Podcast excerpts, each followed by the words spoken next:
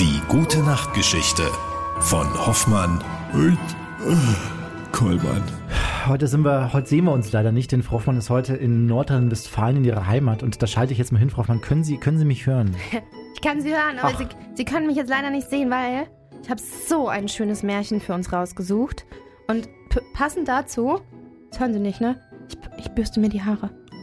Ich kämme mir die Haare. Ja, Was könnte es sein, Herr Kollmann? Raten Sie, erotisch. raten Sie, was könnte es sein? Das ist äh, ähm, äh, äh, hier, ähm, Was? Äh, ähm, hier Dings, ähm, Ja. mit, die mit den Haaren. ja, genau, die ja. mit den Haaren. Machen wir heute? Komm, lassen Die- Sie uns immer die die, ganze? Zeit nur die mit den Haaren sagen. Das ist super. So, Sie haben mir hier das alles zugeschickt. Ich muss mal gucken. Hier sind, hier ist keine, hier sind keine Hier ist Nummerierungen. keine Anleitung bei. Nee, ich Es mache. fängt an mit Es war einmal. Okay. So wie so jedes so, es normale. Okay, hier sind wir. Märchen Okay, gut. halt, ne? Ja, soll ich mal lesen? Nö, Nee, okay. nee, Sie können das besser. Okay. Das ist so der Humor Ja. beim Mann. Na gut. Es war einmal ein Mann und eine Frau. Sie wünschten sich schon lange ein Kind und endlich war die Frau schwanger. Da hat man auch Gelüste, wenn man so schwanger ist. Äh, manchmal auch seltsamer. Und äh, das hat jetzt auch was mit Glockenblumen zu tun. Naja, auf jeden Fall musste die Schwangere unbedingt die Pflanzen aus dem Garten der Hexe haben. Und sie sagte zu ihrem Mann, Ach, ach, tut dies weh.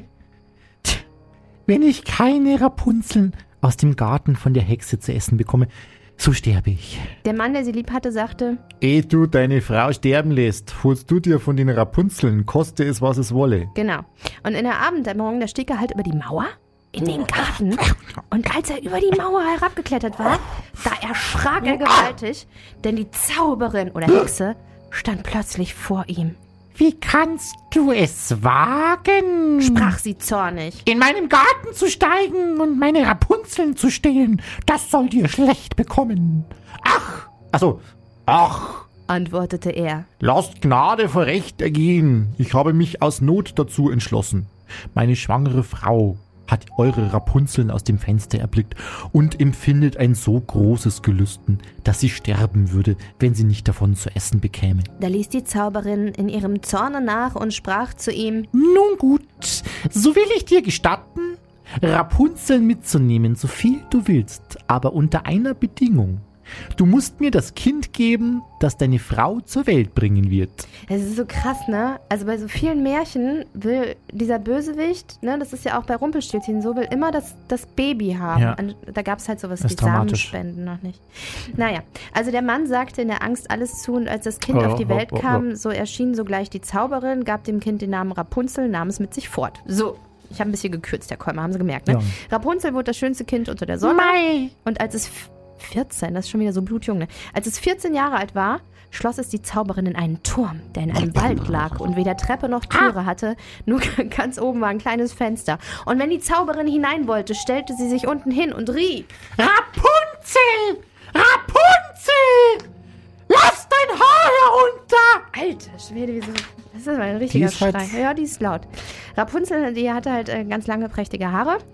Und wenn sie die Stimme der Zauberin vernahm, dann las, ließ sie halt ihr Haar herunter und die Zauberin oder die Hexe stieg auf. Und nach ein paar Jahren trug es sich zu, dass der Sohn des Königs, jetzt kommt er wieder, ne? Der Sohn des Königs durch den Wald ritt und an dem Turm vorüberkam. Ein bisschen mehr Galopp. Das schöne Mädchen sah und wie die Hexe auch hochkletterte. Und als diese weg war, da tat er ihr es nach und rief. Rapunzel!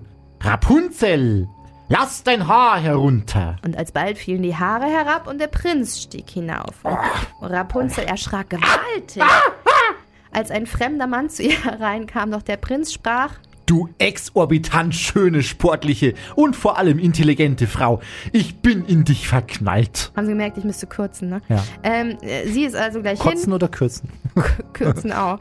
Äh, also hin und weg, äh, erste Liebe und so, also jeden oh Tag ein mein- Treffen. ja. Und irgendwann hat die Hexe dann das mit den Dates und dem Prinzen Schritz gekriegt.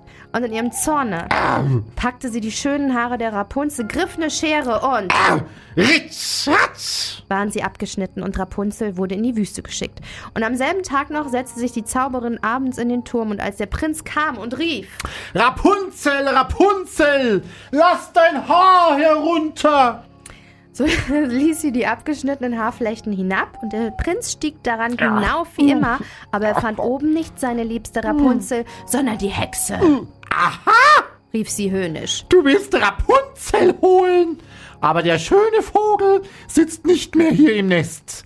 Für dich ist Rapunzel verloren. Du wirst sie nie wiedersehen. Der Prinz geriet so außer sich vor Schmerz, dass er vor lauter Verzweiflung erblindete. Ich sehe nichts mehr. Er taumelte umher. Was machen Sie denn da, Herr. Kolbe? Na Ich bin gut, getaumelt. ja. Äh, auf jeden Fall haben sie sich wiedergefunden. Rapunzel hat vor Glück Hey, geweint. hallo. Tränen benetzten seine Augen und da wurden sie wieder klar, er konnte wieder sehen. Hm, Ich sehe ich seh dich wieder. Sie gingen zusammen in sein Reich, wo sie mit Freude empfangen wurden und sie lebten noch lange und glücklich und vergnügt halt bis zum nächsten Friseurtermin oder so. Es ist- Wie ist das beim Friseur echt gerade 2G-Regel, ne? ich glaube schon.